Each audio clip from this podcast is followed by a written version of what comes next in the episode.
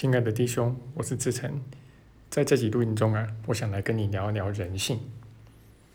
那这个问题啊，其实自古以来就众说纷纭嘛。那有说性善的，有说性恶的。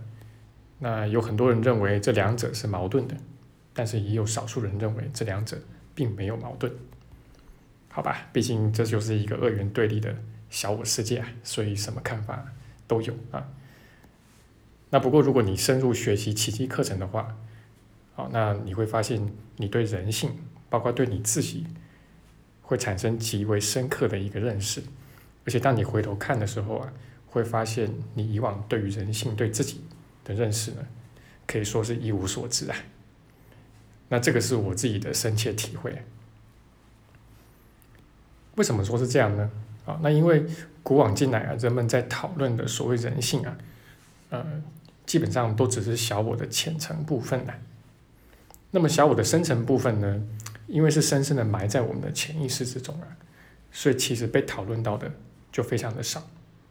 那如果不是奇迹课程告诉我们这些啊，以及我们透过这个宽恕的操练，以及在生活中不断的去自我觉察，老实说啊，真的没有几个人可以看得清楚啊，在人性的那个深处到底是些什么东西。那传统呢，我们对人性的一个讨论呢，都集中在善跟恶的这个问题上面啊。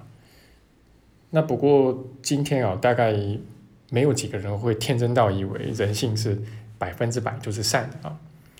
那另外一方面呢，呃，除非你得了忧郁症啊，那或者是极为愤世嫉俗吧，否则大概也不会觉得人性是百分之百的恶。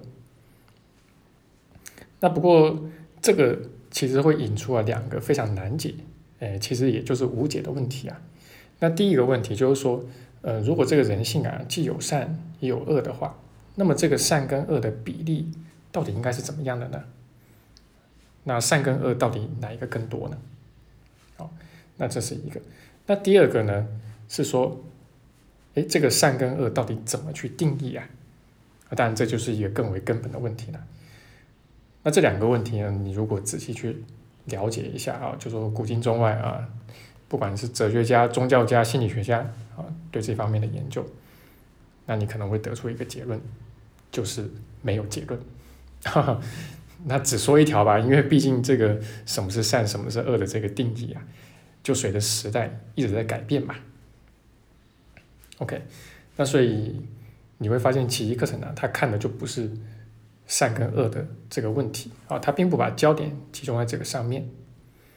那甚至对其一个人来说啊，其实我们以往所认识到的善跟恶啊，其实都是出自于小我。那讲的更严谨一些啊，就是说，呃，如果你表现出了这个不管是善还是恶呢，呃，它的底层呢都是出自于特殊性的话，OK，那么它就一定是出自于小我来，好。那进一步呢？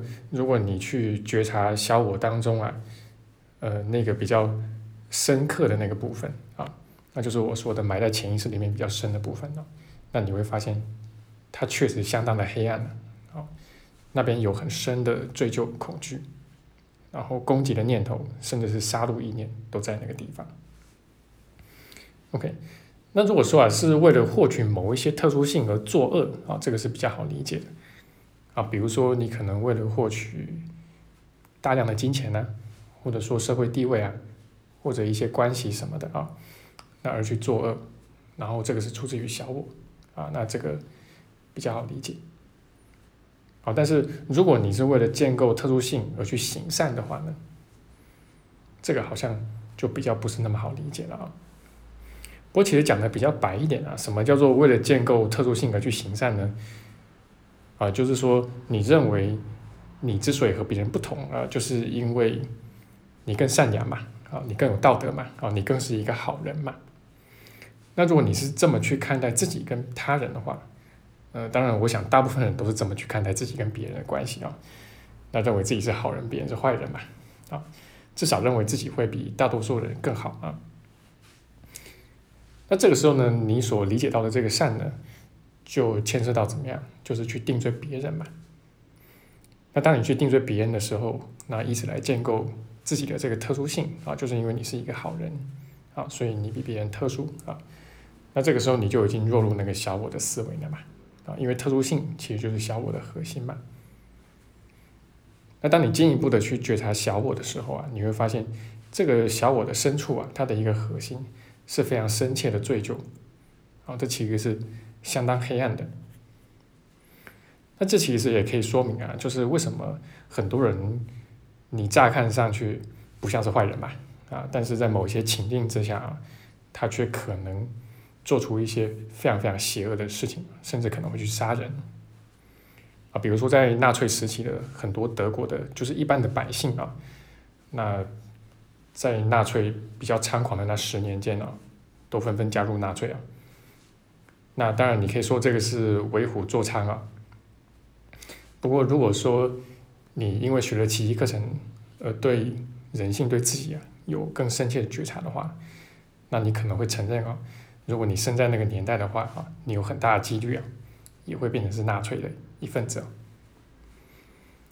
那或者你也可以上网去搜一搜啊，就上个世纪在美国呃所做过的一个这个心理学实验啊。那这个实验呢是在这个斯坦福大学进行的。那一般就叫做史丹福监狱实验啊。那为什么叫监狱实验呢？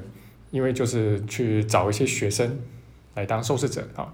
那其中的一部分人呢，假扮成犯人，然后另外一部分人呢，就当这个狱卒啊。然后让他们在这个监狱里面，这个相处个几天啊。那这个监狱大概就是学校的教室吧。那原本呢是设定让他们玩这个角色扮演游戏啊，两个礼拜。那本来这个进行实验的这个教授啊，他也觉得搞不好什么事也不会发生啊。结果这个实验啊，才到第六天就被迫终止了，因为仅仅只是去扮演犯人跟扮演狱卒啊，哎，注意这个都假的，只是角色扮演啊。然后就引发了很多的暴力的行为啊，那很多的这个虐囚的事件啊，那所以不得不终止。那像这样的。一种心理学实验啊，呃，也可以说就是开了一扇窗吧，让我们可以去窥探一下啊，就是人性的那个深处啊，到底藏了些什么东西啊？那其实也是帮助我们能够更诚实的去面对自己吧，啊，就是我刚刚所说的啊，那你更不会去指责啊，比如说纳粹时代啊，就是那时候的加入纳粹的德国百姓啊。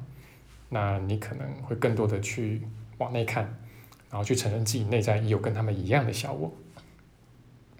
那这样的一种自我诚实啊，呃，我在我的分享录音中大概也都是提到了吧。那这个是我们学七级课程可以说是最重要的一个部分啊。那所以，当你听闻到这些事情的时候啊，不要先急着否认啊，我绝对不是那种人啊，我绝对不会做出那样的事啊，而是要先往内看。啊，那当你往内看的时候，你才能够去看清你的小我，包括它的全貌，包括它是怎么运作的。